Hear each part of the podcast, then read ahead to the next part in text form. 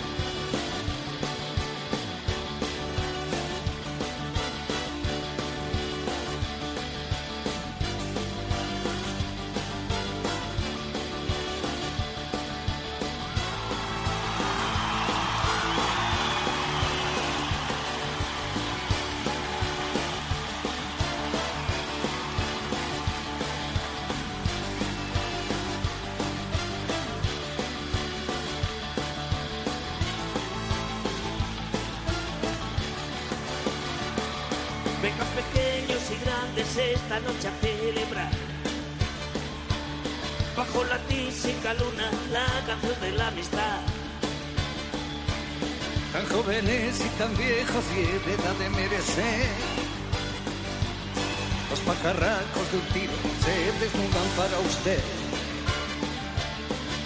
Ocupen su localidad y presten todos atención. A punto está de levantarse el telón. Hoy puede ser un gran día, plantéatelo así. Aprovechar lo que pase de largo depende en parte de ti. Dale día libre a la experiencia para comenzar. Bienvenidos, señoras y señores, una edición más de esta generación tan peculiar, tan gamberra, tan divertida, tan como ustedes nos quieran nos quieran conocer. Y sabes que, saben ustedes que cualquier adjetivo nos es válido. Y además nos, nos pegan, nos pega cualquiera. Nos pueden escuchar en directo desde ya, en la 95.2 de la FM, también a través de nuestra querida página web, www.radiosanvicente.com y en los dispositivos móviles, en Android y en iPhone, eh, pueden descargarse ustedes gratuitamente la aplicación de Radio San Vicente y escucharnos en cualquier parte del mundo. Da igual que estén trabajando, que estén en la China, que estén en Laponia, que estén debajo de la tierra, da igual. Nos pueden escuchar en directo desde ya. Y además, que están no solamente en directo, también pueden escuchar los podcasts, de, no solamente de Generación I, también del remate, también de Pentagrama, también de, de toda la emisora, de, de todos los programas. O sea, que ya si no nos escuchan es porque no quieren, nosotros lo hacemos todo lo mejor posible, de verdad. Y nosotros muy amablemente compartimos nuestros queridos programas eh, a través de nuestras redes sociales, que son dos. Bueno, tres, que del dos esos son los pagos del remate. Nosotros tenemos tres. En facebook.com barra generación i 95.2. En Twitter, el pajarito azul arroba generación i 952. Y también estamos en Instagram, en arroba generación i 952. Y decíamos que en abril, en abril aguas mil, y es que parece que todo el verano que hemos tenido estos meses, pues ya ha pasado de largo y ahora ya llega el frío invierno. Winter is coming. Y es que no, bueno, qué mejor manera de, arrancar este, este, este mes de abril que con uno de los finales más esperados eh, lo que a serie se refiere, porque ya comienza, en el, este próximo domingo va a comenzar el final de la última temporada de Juego de Tronos. Eh, vamos a hablar con el señor CJ Navas, director de Fuera de Series, y con Francisco Soriano, nuestro querido compañero que ha dicho que sí, que se apunta a la tertulia, para hablar de lo que va a ser el final de este gran, de este gran, bueno, de, Juego de Tronos, que es lo que va a significar tanto para fans como para, como, como para críticos. Y saben ustedes que somos muy dados a hablar de, libros, y es que uno de los libros, yo creo que es el libro del mes, es el de Juan Manuel de Prada, autor de Lucía en la Noche, que es una novela donde cuenta la historia de un escritor caído en desgracia y que gracias al amor resurge, pero tras un trágico accidente descubre que su amada escondía un gran misterio. Vamos a hablar con el escritor y tertuliano radiofónico y televisivo Juan Manuel de Prada, que nada, en 45 minutos o así estará en directo con nosotros. Y vamos a hablar también de música, porque este mes de abril también trae música a Alicante. Y este sábado, a partir de las 12 de la mañana, en las cigarreras, vamos a ver la actuación del grupo Montserrat. En nada, en unos minutitos vamos a hablar con Javier, su líder y vocalista. Todo esto, Héctor, hasta las 9 de la noche contigo, haciendo posible la magia de la radio, comandante Pazilias, Don Héctor Jiménez y servidor Antonio para llevarles la mejor información y la mejor entretenimiento aquí en su casa, en la 95.2 de la FM. Acompáñennos. A punto está de levantarse el telón.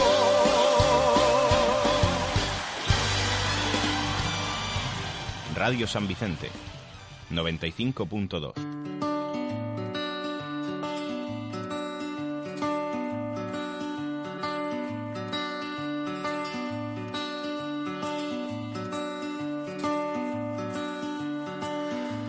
Si a veces soy difícil de encontrar, pasan los días sin dar una señal. Podéis verlo con naturalidad. Sabéis que en mí eso es de lo más normal.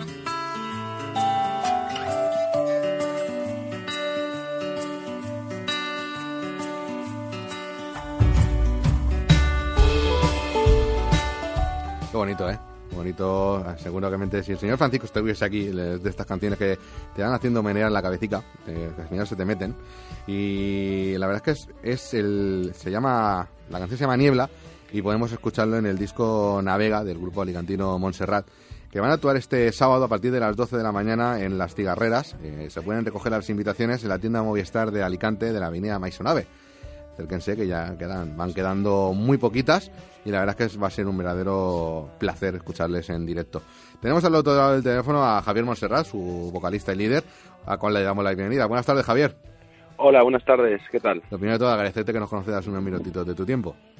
Nada, gracias a vosotros por contar conmigo, que por, hace- dejarme un, por hace- dejarme un hueco. Hace, hace no mucho estabas aquí también con nuestro compañero Mauri, ¿no?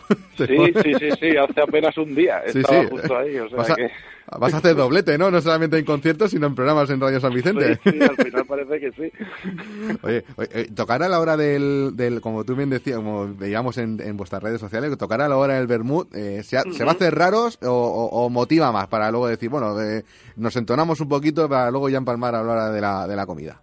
Claro, no, la verdad que, que es, eh, a nosotros nos parece súper guay lo de poder tocar en, en, en eventos que se alejan un poco de- del típico bar o la típica sala de conciertos de un viernes o un sábado por la noche. Y mola que nos gusta mucho que sean eventos, eventos un poco más abiertos y, y en, en sitios distintos, con, bueno, sobre todo la propuesta distinta, ¿no? Un poco abierto a todos los públicos, en horario diurno, pues la verdad que eh, no- nos gusta un montón. Ya lo hemos hecho otras veces y sí que nos, nos gusta un montón ese tipo de, de experiencia.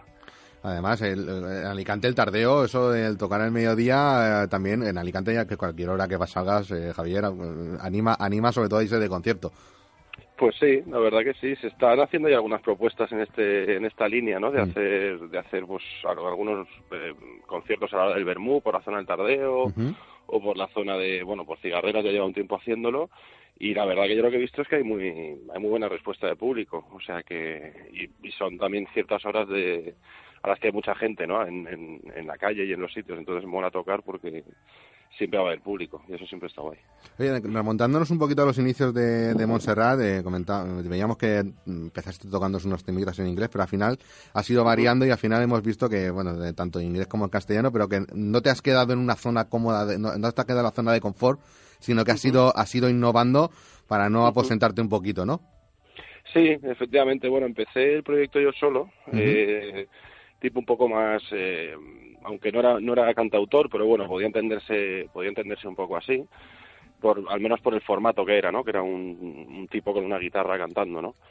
Eh, entonces empecé yo solo, pero bueno, todo esto fue cuando la época que vivía en Madrid y poco a poco la banda fue creciendo, empecé a juntarme con músicos allí hasta que ya en 2011 sí que hago una banda estable, digamos, se electrifica un poquito el grupo. Aún así, pues, había, seguía habiendo mucho predominio de las guitarras acústicas y de un rollo muy folk, digamos, pero sí que al, al llevar la propuesta al directo, pues sí que ya empezamos a tocar pues, batería, enchufar las guitarras amplificadores y ya poco a poco fue creciendo la propuesta hasta hacer Navega, que ya sí que se aleja bastante de los inicios de, de lo que fue Montserrat en un principio. Oye, el, bueno, después de hacer Navega, me he visto en vuestra descripción de, de- de Facebook de 2018 el grupo se va a la mierda, pero he visto que aquí seguí dando guerra en 2019, todavía seguí dando guerra, ¿eh? Sí, sí, bueno, en 2018, más que el grupo que se fue a la mierda, bueno, eso fue una redacción, así que hicimos un poco a la ligera. Eh, Es como la descripción de generación, y que la hicimos un día y diciendo, ¿qué ponemos aquí? Cosas. exactamente. Tú pon cosas que pasan aquí. y ya está. Pues bueno, básicamente es que, bueno, por, por cosas de distancias también hubo un miembro del grupo que se, se bajó del proyecto, digamos. Eh, también este segundo disco nos dejó agotados porque fue un, un disco que tardamos en grabar bastante tiempo. Todavía había gente del grupo viviendo en Madrid, el batería de aquel entonces vivía en Logroño. Entonces, hacer cualquier movimiento y grabar era un esfuerzo para los cuatro bastante inhumano. Hasta el punto de que, bueno, sacamos ese disco, coincidió con que uno de los miembros dejó el grupo y estábamos tan agotados y un poco desganados y entonces decidimos dejarle un poco de tiempo a la cosa y hubo ahí un hiato de unos cuantos meses y bueno, en enero así yo ya retomé el proyecto yo solo, empecé a hacer algunos bolos yo solo por aquí, por Alicante y por Valencia y bueno, pues ahora pues nos ha salido esta oportunidad de, de volver a retomar el formato eléctrico para, vamos, la, el tipo de evento y la situación yo creo que lo, lo agradece, ¿no? Que toquemos en, otra vez en formato eléctrico los, los cuatro, los cuatro miembros del grupo. Sí, pero para que, para que vea la vuestro caso es que es el claro ejemplo de lo duro que es el mundo de la música, que no es todo llegar a una multinacional, no, no, que la, aparte No. que lo habéis tenido que currar y para y para vivir de esto de la música, como aquel que dice, pues hay que sudar sangre, su- sudor, lágrimas, hay que sudar de todo para poder vivir tan conciertos tan bonitos Sí. como que podremos vivir este próximo sábado a partir de las 12 en las cigarreras. Ujú. Sí, bueno, es un, es un mundo muy muy precario, ¿no? El tema de, la música en general y en España en, en particular. Es un, bueno, es un es un es un esto muy es un vamos es un, un área de trabajo muy precaria no que está todo muy o sea falta mucha infraestructura faltan muchas cosas por porque para que esto funcione de otra manera entonces bueno pues sí ahí tienes que ir tocando ir creciendo como puedas y y ya depende del nivel de tragaderas que tenga cada uno, ¿no? Hay cosas que ya ves clara que ni de, ni de loco las vas a hacer y, y bueno, o hay cosas que a lo mejor te merecen la pena por, por otros factores que a lo mejor no es el económico, pero, pero sí, a nivel económico siempre eh, la cosa está siempre muy ajustada y muy y muy muy precario, vamos. Bueno, hay cosas tan duras que os hacen dejar, pues, como tú has dicho, ¿no? La creación del disco, grabarlo, cada uno en una ciudad, pero luego cosas que te hacen continuar, por ejemplo, es, pues, el, es la- el gran recibimiento que tuvo eh, Navega y también las bonitas palabras que hemos podido encontrar en la web de alquimiasonora.com, que yo creo que, Javi, eso es lo que hace, la motivación que hace un músico de decir, venga, voy a, voy a dar un paso más, voy a continuar un poco más porque la gente me lo está pidiendo y esto es un motivo más. Sí, sí, la verdad que, bueno, más que nada yo también en ese sentido, eh, bueno, sí que hemos querido eh, continuar un poco el grupo por eso, porque también, no sé, también la gente nos preguntaba, ¿y qué pasa con esto y qué pasa con eso? Y, y había, hubo una buena época que tampoco sabíamos muy bien qué decir, porque no sabíamos qué iba a pasar con el grupo, pero al final dijimos, joder, parece que, que también sigue habiendo como cierto interés, ¿no? Por, Mm. por saber qué pasa con el, con el grupo y saber qué, qué vamos a hacer porque también eh, como tocamos la mayoría de, de seguimos tocando con otros grupos y seguimos ligados con otros proyectos, pues siempre te vas encontrando a gente, oye, ¿y qué está? ¿Y qué pasa con esto? ¿Y qué hacéis con esto? Y sí que es verdad que, eso también a mí me, me, me hizo coger un poco de, de ímpetu, ¿no? De decir, bueno, tengo que, tengo que rescatar esto, ¿no? Porque lo estoy dejando ahí como morir un poco. Y fue, pues ya te digo, cuando retomé esto como en enero así que decidí retomar yo, solo con la guitarra, un poco como, como había pasado al principio, de empezar yo solo otra vez desde cero. No desde cero esta vez, pero sí que me atraía otra vez volver a ese formato de yo solo con mi guitarra y, y simplemente irme yo a tocar por ahí sin depender de tanta gente y, y todo esto. Y sobre todo si las canciones consigues que funcionen en ese formato, porque hay a lo mejor otro tipo de, de, de- grupos o de canciones que es muy difícil llevarlas a ese formato tan desnudo. Pero si, si consigues que funcionen, que llevarlas a ese terreno y que funcionen y que la canción suene bien, pues siempre es un plus. Entonces eso también, el, el apoyo de, de la gente en estos primeros conciertos en acústico que he vuelto a hacer y tal, pues la verdad que sí que te, te animan a, a mantenerlo. Y aquellos que estén todavía, Javi, que estén diciendo, "Mm, me acerco, no, no sé qué hacer para recoger su invitación en la tienda Movistar de la avenida Maisonave número 45 de Alicante, ¿qué, qué, qué empujón le determinarías de dar para decir? Porque bueno, hemos escuchado hace nada Niebla y ahora mismo podéis escuchar de fondo el otro, otro gran éxito de la banda como es Un hombre sentado en un banco, que es una de las canciones que me, me, me ha encantado del, del disco. Eh, ¿qué, qué- qué le dirías tú a la gente que todavía está dudando de coger el cochecito, el autobús y bajarse a Alicante y coger la invitación? Bueno, pues lo primero que siempre está guay apoyar este tipo de, eventos en una ciudad como Alicante, que luego nos quejamos todos mucho de que aquí no pasa nada y tal. Y por ejemplo, este fin de semana hay como, no sé, como siete conciertos o algo así. Entonces, pues que la gente se moje y, y vaya a las cosas, ¿no? Y luego, bueno, a nivel de nosotros, pues yo creo que es una buena ocasión para ver un poco a Montserrat de nuevo. No sé el tiempo que hace que no tocamos en Alicante en formato eléctrico. Eh, no sé, creo que hace mucho tiempo. Entonces, bueno, puede ser una, una buena ocasión para retomar, eh, pues eso, el contacto con, con Montserrat. La formación ha cambiado un poco, porque ya te digo que hubo un componente del grupo que se fue, con lo cual, bueno, pues también va a haber ese, ese plus, ¿no? De, de un miembro nuevo y de ver cómo funciona, de, de, bueno, es un poco un resurgir, ¿no? En cierto modo también. Pues señores y señores, no se pierdan el resurgir de Montserrat este, este sábado a partir de las 12 de la noche en Las Cigarreras. Recuerden, vayan a recoger su invitación en la avenida Maisonave número 45 de la tienda Movistar. Javier, te deseamos lo mejor en lo profesional, pero especialmente en lo personal y muchísimas, Muchísimas gracias por atender. gracias. Y toda la suerte del mundo este sábado. Nos vemos allí. Muchísimas gracias, allí nos vemos. Gracias por todo.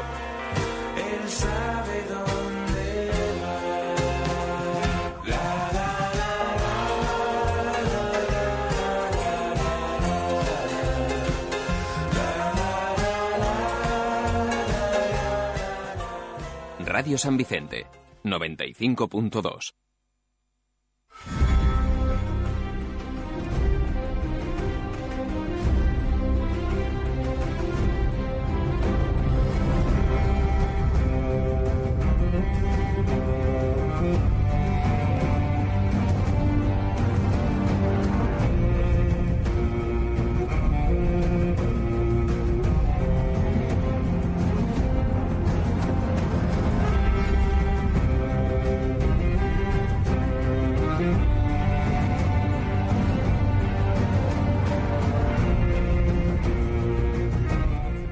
me recuerda esta canción al día de, mi boda, porque fue entramos con esta canción ya. O sea, la primera canción que escuchamos mi mujer y yo, siendo marido y mujer, fue esta. O sea, que imagínate, me está poniendo esto cara de si es que te veía venir, si es que tienes pinta. Y una de las cosas, ya decíamos al principio del programa que abril iba a ser cositas, que iban a pasar cositas. Y una de las cosas que va a suceder, nada, este domingo es el inicio de la última temporada de Juego de Tronos, que ya después de ocho temporadas llega a su fin y hemos querido, quiero hablar con dos, con un experto y un gran fan de la serie. El experto es el señor CJ Navas, director de Fuera de Series. Muy buenas tardes, CJ. ¿Cómo estamos, querido? Todo muy bien aquí. ¿Qué tal? Y el segundo gran fan es Fran Soriano, que no ha querido, ha, ha sido escuchar por las redes sociales que íbamos a hablar de Juego de Tronos y ha dicho, me apunto. Buenas tardes, Francisco. Hola, buenas tardes. Bueno, eh, vamos a dejar hablar al experto, Fran, si te parece, porque el señor CJ, eh, con toda su calidad y con toda su grandeza, ha sido invitado al evento de HBO que va a realizar este fin de semana en Madrid con el motivo del inicio de la última temporada de Juego de Tronos. CJ, cuéntame un poquito cómo va a ser esa gran experiencia de vivir el estreno del primer episodio invitado por HBO. Pues va a ser pasar mucho sueño, Antonio, fundamentalmente. Yo veo aquí el calendario y empieza apertura de puertas a las nueve, pero os, eh, intentamos eh, intentar estar un poquito más antes con tiempo. Y claro, la proyección del episodio se hace simultáneamente en el estreno americano, que son las tres de la madrugada, échale sesenta y tantos minutos de episodio a las cuatro de la mañana, en fin. Que nos lo vamos a pasar bien es eh, totalmente innegable y va a estar muy bien aquello, pero madre mía, la de horas encerrados en el cine Capitol que han alquilado la gente de HBO España para hacer el estreno por todo lo alto de, de esta última ya temporada de juego. Pero si el impresión empieza a las 3 y gente a las 9, ¿qué van a, qué van a hacer mientras pues tanto? tenemos un concierto de bienvenida. Luego tenemos un, dos mesas redondas moderadas por Elena Leida. La primera de ellas se llama Cuando España se convirtió en Poniente y lo que van a hablar es un poquito de toda la trama de los rodajes. Va a tener a Peter Welter, que es el productor de Juego de Tronos en España, a David Ramos, que es el supervisor de efectos digitales del Ranchito, que es una empresa española de efectos especiales que hace eh, producciones a nivel internacional muy, muy chulo, con Eduardo Bosch, que es la voz de Don John Nieve en castellano, y con José Mellinas, que es un actor de figuración que estuvo en el rodaje en Gerona. Luego tendremos, pues supongo que pararemos para comer y alguna cosa más. Y a las doce y media, hombre, la mesa redonda que a mí más me interesa, que es ocho años de Hielo y Fuego, que la morena también Elena, como te contaba antes, y Tony García Alberto Non García, que vuelve después de un montón de tiempo de estar en Australia un año investigando, y luego nuestra querida Marina Such, la redactora jefe de Fuera de Series, que estará ahí para llevarnos prácticamente a la tensala de, de, la, de la presentación, que como te digo, si no se torce nada, que no debería, a las 3 de la mañana en simultáneo con Estados Unidos veremos el primer capítulo de la última temporada. Nos anuncian también que tendremos escape rooms tematizadas, áreas de exposiciones y, por supuesto, el trono de hierro para hacer la foto, un evento que han montado tanto para medios especializados y para prensa como para aficionados se pusieron eh, gratuitamente 100 entradas entre todos los suscriptores de, de HB España. Yo creo que se agotarían en segundos aproximadamente. Y bueno, pues a ver qué tal va, al menos será una experiencia para el primer episodio. No sé si harán algo similar para el, para el último, para cuando acabe esta octava temporada con el sexto episodio, pero bueno, pues, pues, mira, es una de estas cosas que tienes que ir, aunque ya veremos a ver el lunes cómo estoy yo para ahora. Eh, te lo tengo que preguntar. Si, vas a si no vas acompañado, ¿me puedes meter en la maleta? Complicado. no, ocupo nada. A mí soy el último que le ha llegado la confirmación y me llegó ayer. Así que la cosa está bastante, bastante complicada. Bastante mm. complicada. Fran, ahora mismo tu nivel de envidia está a niveles que no nos podemos ni imaginar, ¿no? Pues estaba ahora mismo sentadito y mandó una ganas de levantarme, ir corriendo para allá y decir, bueno, a ver si se le cae la entrada o algo y puedo ir yo, porque vamos, estaba viendo, o sea, de, o sea la, multitud de actividades previas, luego la visualización del capítulo, digo, y yo encima me ha parecido escuchar escape rooms tematizadas, sí, sí, si no me equivoco. Eso dicen. O sea, no sé cómo de grandes serán ni cuánto espacio tienen ahí en el, en el capítulo para hacerlo, pero sí, eso me cuenta. Claro, yo, yo que soy un amante de las escape rooms, que me habré hecho casi todas de Alicante, pues ya es en plan de, eh, y encima de, de Juego de Tronos, digo, mira, eh, no sé que no estoy, no, sé cómo que no estoy allí ya. Estás tardando. Eh, eh CJ, esto significa, bueno, el final de Juego de Tronos eh, significa el fin de una serie que ha marcado, bueno, que ha, marcado un antes y un después en lo que significa en adaptaciones, bueno, ya en adaptaciones mm, de este, de este calibre, ¿no? Porque mm, de momento son cinco libros, todavía les quedan al señor George R. R. Martin otros dos por publicar, pero ha marcado un antes y un después en lo que ha sido la, novela de este, de este calibre en todo, en todo. Y a nivel de producción y a nivel de cómo se crea un fenómeno eh, cultural a día de hoy que, que, es más allá de la televisión, ¿no? que al final es el fenómeno de nuestros tiempos. Yo creo que siempre es complicado cuando dices que no volveremos a ver onda como estas, pero creo que los cambios de las circunstancias, la atomización que hay de tantísimas plataformas y de canales va a ser tremendamente complicado que volvamos a repetir un fenómeno donde en el mundo de audiovisual como el de Juego de Tronos, yendo de menos a más, que es lo más complicado, porque al final series que se han visto muchísimo siempre ha ocurrido, pero normalmente se han ido desinflando. Y más recientemente tenemos el caso de The Walking Dead que sigue haciendo unos números alucinantes pero sigue cayendo a partir de la quinta sexta temporada. Las grandes series de comedia Big Bang sigue haciendo muchísimos eh, espectadores evidentemente pero no era lo que hace cuatro o cinco temporadas. Pero al final la que ha llevado el, más es el Juego de Tronos y luego a nivel de eh, coste y de complejidad de rodaje ¿no? al final teníamos 200 días de rodaje al año con cinco o seis localizaciones en distintos países distintos equipos. Es decir la labor logística yo cada vez que veo los números es algo que me apabulla y me, me alucina eh, una cosa de consenso, ¿no? El hecho de que cada día más vamos a ver las, especialmente las series, siempre nos quedará el deporte, siempre nos quedarán las noticias, pero las series cada vez más se van a ver cuando quieras, como tú quieras, con una excepción y es que cuando hay Juego de Tronos tienes que verlo cuanto antes para que no te cuenten los spoilers y para poder hablar de ella. Eso es una cosa que ocurría previamente, que cada vez es más extraño que ocurra con alguna de las series y que al final es la que ha posicionado a HBO a nivel internacional y con ahora todos los movimientos, es decir, lo que todo el mundo quiere en la industria ahora, ahora el, resumen yo no quiero un éxito, lo que todo el mundo está queriendo es yo quiero mi propio Juego de Tronos. Lo quiere Amazon, lo quiere Apple, lo quiere Disney Plus, todo el mundo lo que está buscando es cómo podemos repetir este fenómeno durante, en este caso, seis semanas, lo único que se vaya a hablar en esas seis semanas es de Juego de Tronos.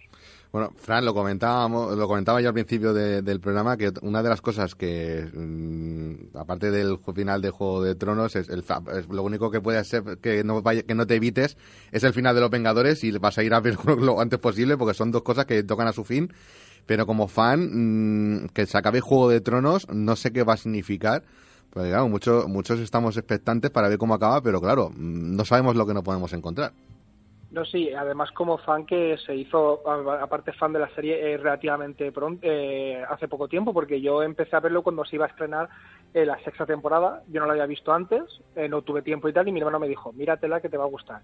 Y llegué al, punto de verme más de media temporada en una tarde, una sentada, sentarme en el sofá y verme una media temporada. mi hermano intentaba no spoilearme nada, yo intentaba tampoco leer nada porque era muy complicado porque la gente te está hablando de muertes, de cambios de, en, el, giro de, la historia de la trama y todo, y digo, voy a intentar no entrarme nada. Lo de la gente, yo no, no, yo no veo Juego de Tronos, y era mentira, la estaba viendo, pero lo que no quería era que me adelantaran nada.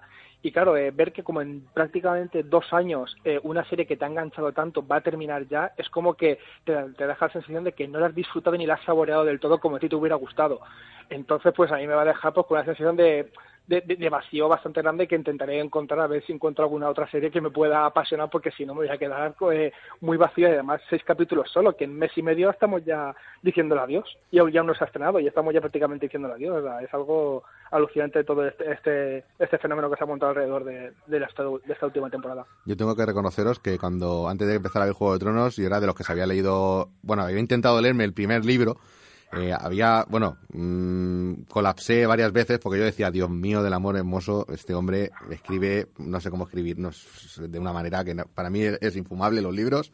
Pero una vez que me enganché a, los serie, a, la, serie CJ, eh, dije, que esto es muchísimo mejor que los libros, que mira que los, los libros que a mí se me han hecho, he intentado seguirlos, pero mira que soy un lector eh, voraz, que me, que me leo todo lo que me echen pero Juego de Tronos, los libros se me ha hecho se me ha hecho muchas veces pelota y de la y de la gorda, ¿eh?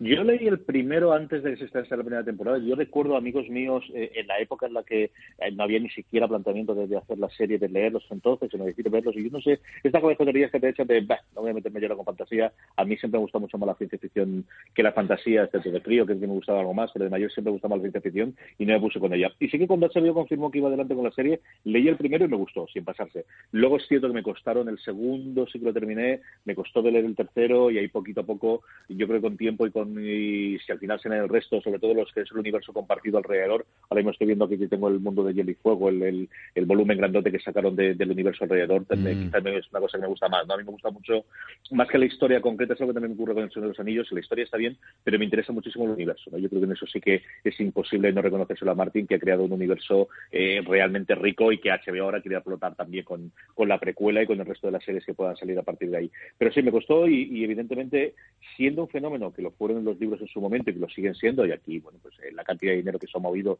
es ingente, no es nada comparable, desde luego, lo que ha sido el, fenómeno de, la serie de televisión. Además, CJ, eh, esta vez HBO no ha querido, no ha querido sustos, eh, como le pasó la, temporada pasada, creo que fue cuando se filtraron tres episodios, creo que antes de empezar la temporada. ha estado, bueno, hermetismo absoluto. Se ha hecho ya una premier en, Estados Unidos y les han pedido a los críticos que no digan absolutamente nada del capítulo. O sea, esta vez han ido con pies de plomo para que no hubiese ni una filtración, ni un spoiler, nada. Lo único que les han dejado decir a los críticos es eh, su opinión, pero sin decir nada más.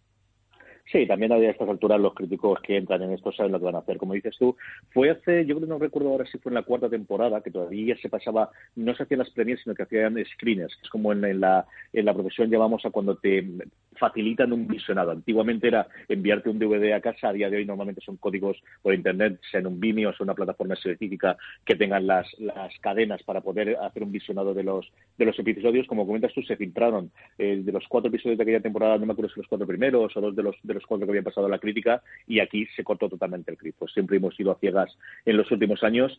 Hemos tenido esa premiera en Nueva York, que es de la que hemos podido leer eh, poquito de lo que han comentado los críticos, y si hemos visto las fotos, porque fue una foto muy en plan Vengadores que hablabas tú ya de antes, con todo el mundo que pudo ir allí al, estreno de, los actores y de los responsables de la serie. Hay otra premiere en, Europa, no recuerdo si era en Belfast o era en París este año, y luego nosotros ya tenemos aquí el estreno, como te comentaba antes, la madrugada del domingo al lunes en Madrid.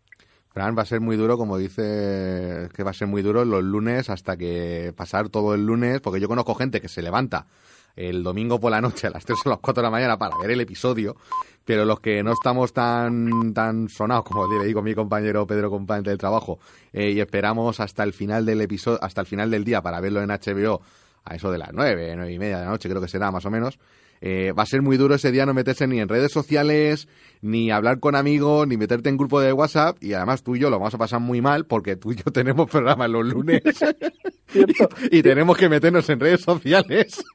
lo vamos a pasar muy mal. Mira, el lunes lo vas a pasar tú peor porque como tú eres el director del programa, eres tú el que se va a tener que meter en las redes sociales. Yo no pienso enterarme de nada ese mismo día, yo voy a ir a ciegas al programa. O sea, ya te lo aviso ya desde antes, porque es que ni me, voy a enterar, ni me voy a enterar de cómo ha quedado el Hércules. Voy a venir el lunes aquí. Es que dice, vas a preguntar cuando llames a alguien, oye, si llamas otra vez a Samu y dices, oye, Samu, ¿cómo ha quedado el Hércules? Porque no lo sé, que no quería entrar ni siquiera a verlo. Es, es así, o sea, eh, es más, eh, además hay mucha gente que también se estaba comentando que el, hermetismo es absoluto, eh, no se sabe nada. Sí es verdad que mucha gente ha intentado lanzar rumores, pero claro, son todos son todos rumorologías y que incluso mucha gente ha llegado a especular que es la misma la misma productora la que ha lanzado esos rumores para que la gente tenga con qué entretenerse y no buscar realmente y no intentar indagar realmente algo que, que sea real eh, de la serie, con lo cual eh, es algo que muchos son especulaciones de la gente de quién va a, acabar en el trono de hierro, quién va a morir en, el primer capítulo, incluso en el segundo, en el tercero, ya se sabe, lo único que sí que han podido desvelar es cuánto va a durar la batalla de Invernalia, es lo que sí que han podido desvelar, que va a durar más de una hora. Eh, creo que si no me equivoco, que me, que me, que me corrija aquí nuestro experto si me equivoco, es comparable a la del abismo de Helm, del Señor de los Anillos. Eh, se dijo en cuanto a duración, o sea que, y que los episodios van a ir paulativamente en aumento de tiempo, con lo cual eh, es, es, lo único que, que, nos pueden avanzar, que la serie va a ir eh, cada vez más, cada vez a más, y ya veremos el último capítulo o los dos últimos lo que nos deparan, sorpresas o algo que la gente se pueda esperar. Aunque ya han dicho los actores que el final no va a gustar a todo el mundo, que eh, te queda un tono agridulce, ya veremos a qué se referían cuando hablaban de eso. Bueno, mientras, nos haga, mientras no nos, CJ, mientras no nos hagan un final como el de Los Soprano, bueno, o el de Perdidos, ¿no? Que es al final el que más ha cabrado a la gente. El de los con el paso del tiempo, ahora que se han cumplido además los 10 años del final, yo creo que, ha cambiado bastante la percepción y al final se mantiene mal. Yo creo además, sí que el final de Juego de Tronos, evidentemente no va a cambiar el legado, no va a cambiar el efecto que ha tenido, pero sí puede cambiar la consideración que tenga como una de las grandes series. Lo de Juego de Tronos siempre ha estado quizás un pasito por debajo de un Mad Men o de un Los Soprano o de un Breaking Bad o, de alguna de estas series que tenemos al final, lo que los americanos llaman en el Panteón, en su Monte Y que aquí solemos hablar, bueno, las, las top, top, top que tengamos arriba del todo. Yo creo que en eso, como suele ser habitual en los últimos tiempos, el, posicionamiento final a 10 años vista, 15 años vista, más allá del fenómeno, más allá del movimiento, de cómo queda como serie, como valoración final de la obra cultural, sí que va a afectarle muchísimo qué ocurre en estos seis episodios, especialmente con el final. Eso es indudable. Pues esperamos que disfrutéis muchísimo. Bueno, CJ, tú hinchate a Monster, Coca-Cola, café. Aunque bueno, tú sé que con las mesas redondas y todo eso tú disfrutas como un enano porque. Sí, sí, sí. Yo sé que... De hecho, hombre, no voy a dejar de hacer un episodio porque no, pero te mentiría si te dijese yo que tengo muchas ganas de, ver qué nos comenta la gente allí en el, escenario. Pues eh, pásalo muy bien y ya te, bueno, ya me contarás qué tal, qué tal la experiencia cuando duermas un poquito y ya puedas, ah, pues, eh, si te deja, porque dicen que, dicen los expertos, dicen los críticos de Estados Unidos que lo han visto, dicen que te deja un pozo que una vez terminado el episodio te queda un pozo ahí bastante importante. Así que... Yo te cuento, eso encantado de hacerlo. Disfrútalo mucho, CJ, un abrazo enorme. Un abrazo muy fuerte. Y Francisco, tú ya sabes, a evitar las redes sociales todo lo posible y a venir al lunes aquí al remate a, juras, como tú dices. No, sí, sí, sí. No. Eh, intentaremos el lunes que no nos chiven nada y ya lo, comentaremos tú y yo el miércoles que viene. Intentaremos comentarlo ahí esperemos, esperemos. Como, como, lo que hemos visto. Oye, Fran, gracias por entrar. Tú sabes por qué. No, sí, yo sé. Muchas gracias a, a, a ti, sobre todo. Un abrazo enorme. Y señores, señores, vamos a dejaros ahora escuchando el nuevo single de Marea, de su adelanto, que nada, está a dos días de salir. Se llama El Temblor y son así de bien. Dale esto. En cada estancia sí nos vienen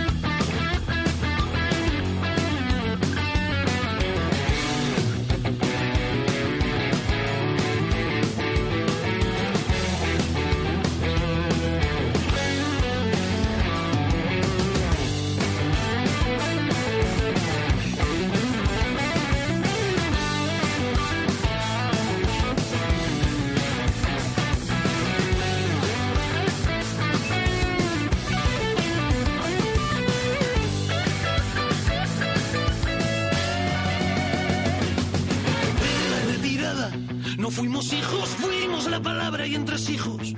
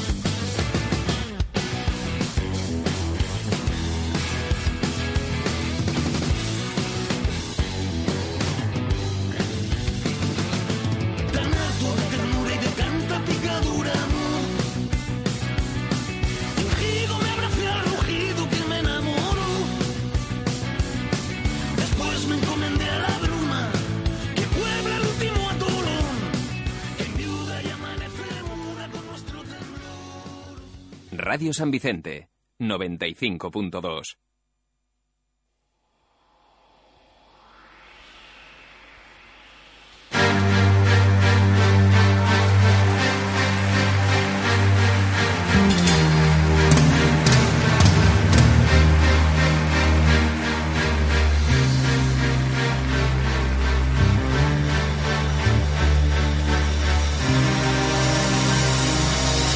space What are we living for?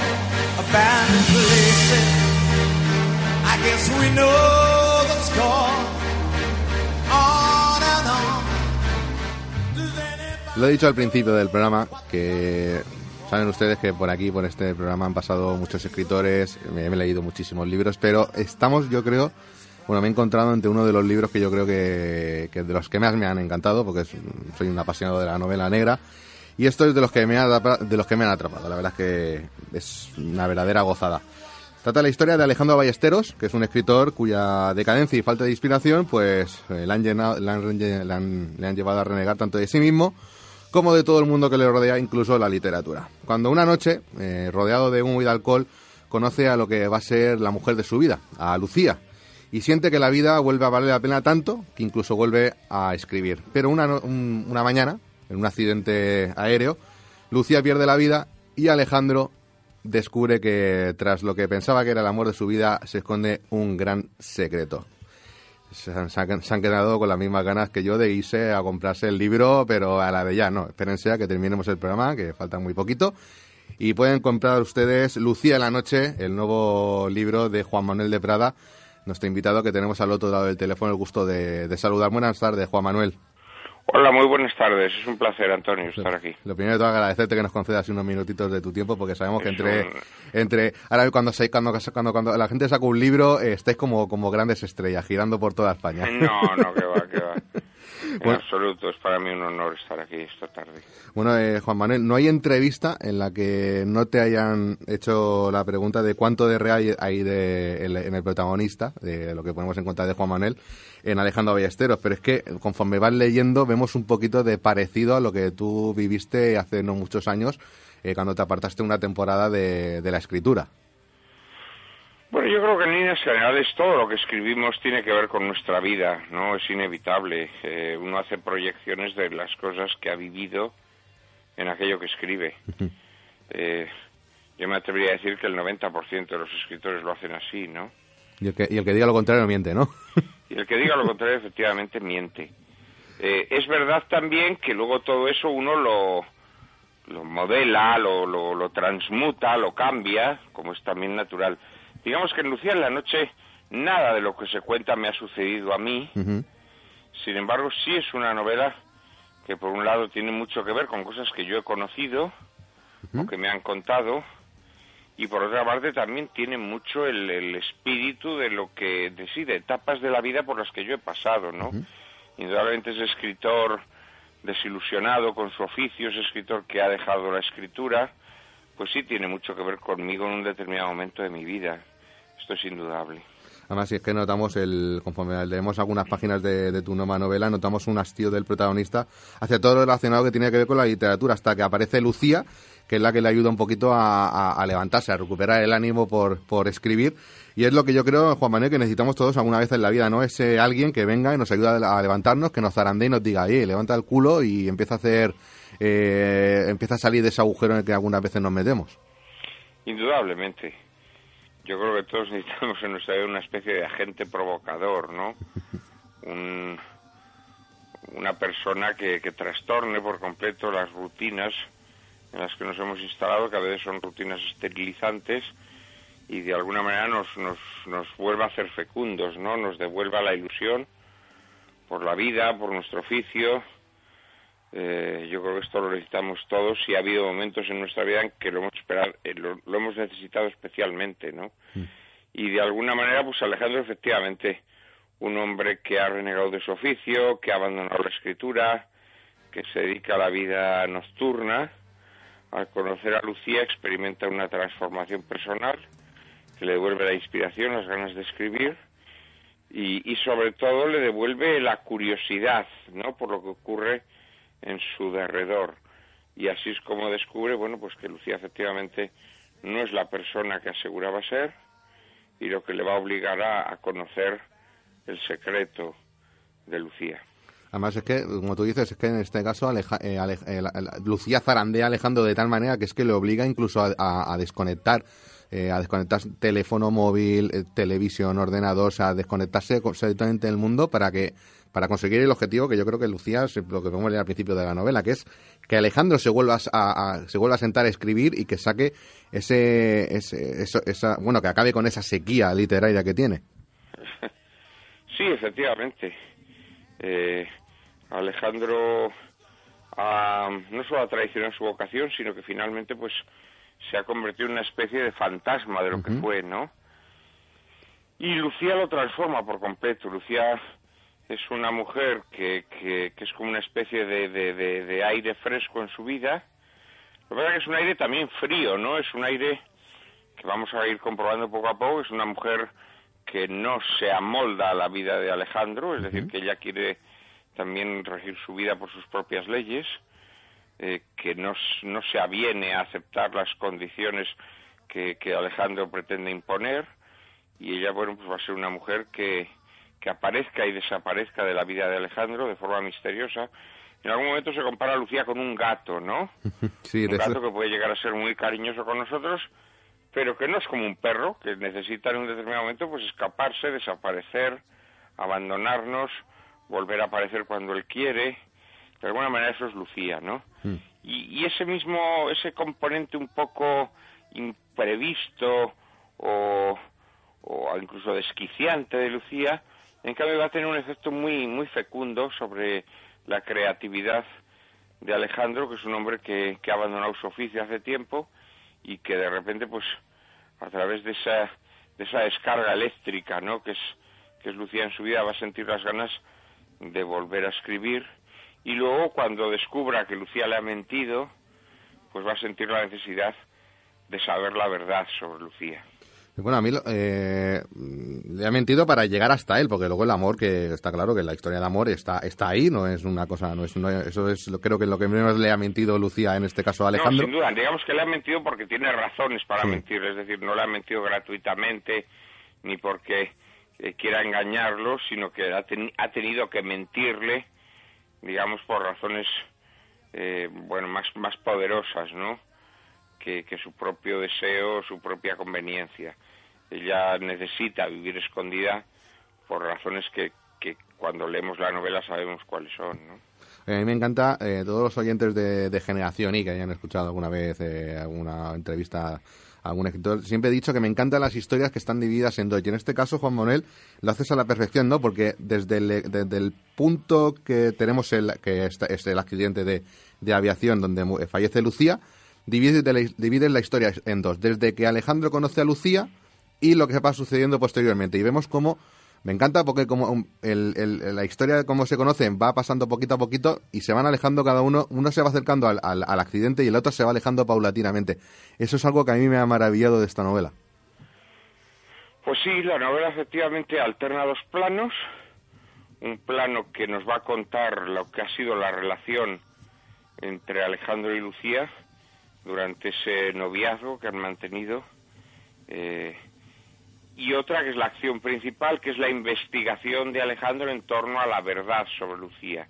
Es decir, eh, si Lucía es la persona que decía ser.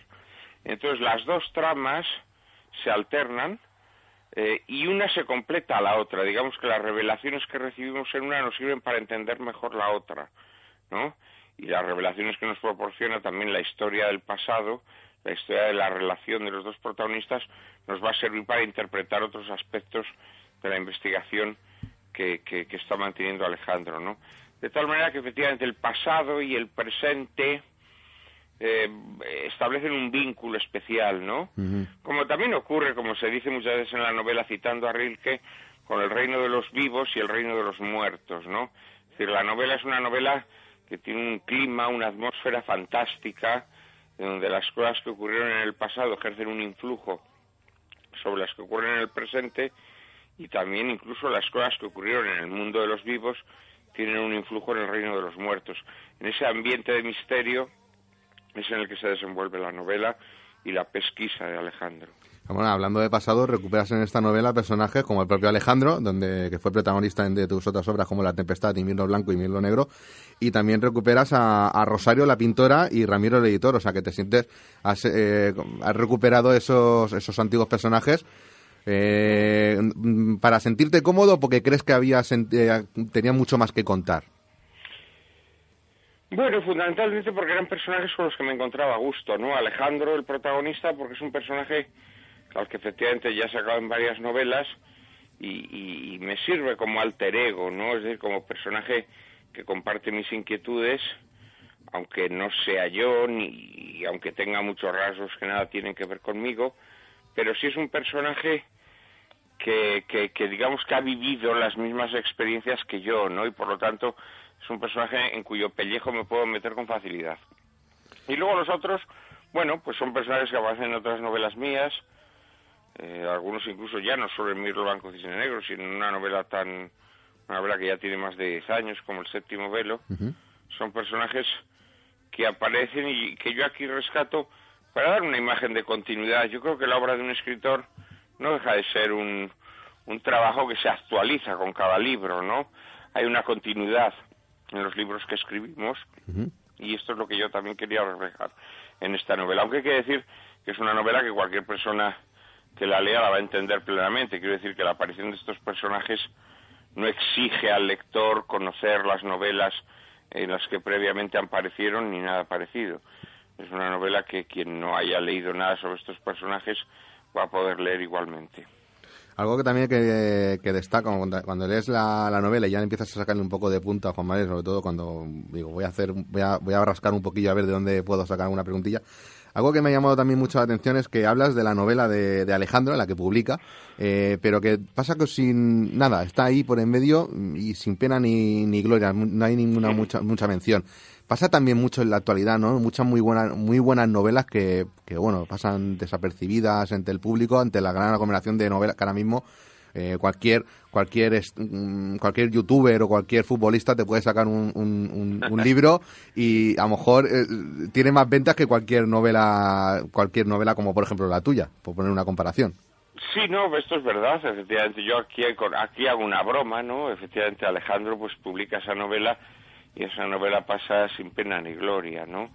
Bueno, es lo que hoy día está ocurriendo. La mayor parte de los libros pasan sin pena ni gloria y los pocos libros que además que tienen éxito, por lo general, siempre hay, siempre hay excepciones eh, maravillosas, ¿no? Pero por lo general los libros mejores son los que pasan inadvertidos, porque ya hay un público que no entronca con ellos, ya el público literario se está extinguiendo, digámoslo así, ¿no? Y un autor literario cada vez lo tiene más complicado para darse a conocer. Oye, no es tu caso, Juan Manuel, porque en alguna tertulia, por ejemplo, en la de Julia de la Onda, te escuché algún tertuliano decirte, déjate de tertulias y de historias y dedícate más a escribir, que no tardes tanto en publicar un nuevo libro. Bueno, pero eso es excesivo, porque yo la verdad es que publico demasiado, ¿no? Casi no hay, no hay año que no publique un libro. Fíjate, eh... fíjate si hay ganas de tener una, una, No, yo la verdad es que soy bastante trabajador. En ese, o sea, yo tengo otros defectos, pero seguramente el de la pereza... Eh, seguramente tengo todos los pecados capitales menos el de la pereza. No soy persona perezosa. Y, y me gusta mucho dedicarme a mi trabajo y y, y, dar lo mejor de mi trabajo, ¿no? Pero en, en, mi trabajo, ¿no? Y en este sentido, pues sí, claro, es el año que no publico una novela, o, o, un libro, al menos si no es novela, ¿no? Libro de ensayo o lo que sea. Pues señores y señores, ya saben, le queda, nos queda nada de programa, ya pueden salir, cuando termine este programa, pueden salir ustedes a comprar Lucía en la noche de la editorial Espasa, de Juan Manuel de Prada, que ya está en los mejores, en los mejores centros comerciales, FNAC, Carrefour, incluso en el kiosco donde compran ustedes el, el, el periódico a diario, ahí pueden preguntar. Y en las librerías, en las librerías también, en las librerías, en cualquier, pues, está, eh, San Vicente anda que no hay librerías por aquí para comprar, Juan Manuel.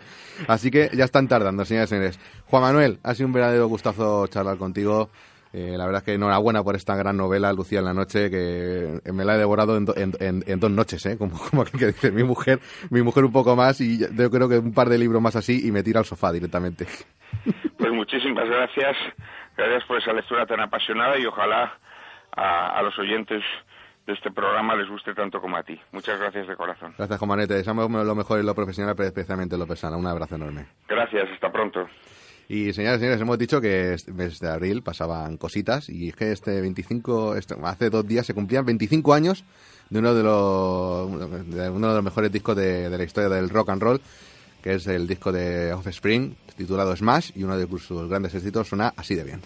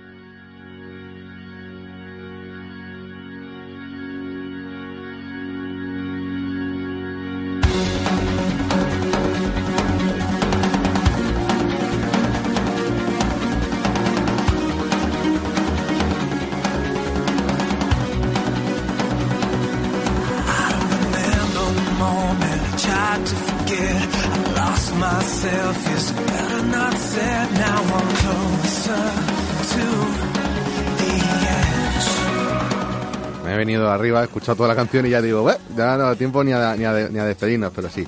Recuerden, eh, redifusión del programa sábado a las 5 de la tarde. 5 de la tarde, ¿eh? Ojito. Así que sí, a las 5, ¿no? Confirmado, a las 5 de la tarde, como la hora de los toros. Muchísimas gracias a Juan Manuel de Prada, a Javier Montserrat, señor CJ Navas. Gracias por hacer posible la magia de la radio en directo un miércoles más. Al comandante Patilla, Noleto Jiménez, por hacer eh, controlar la nave de esta generación tan peculiar. Nos volvemos a escuchar el miércoles que viene, así que sintonícenos. Deberes, sean muy felices. Chao.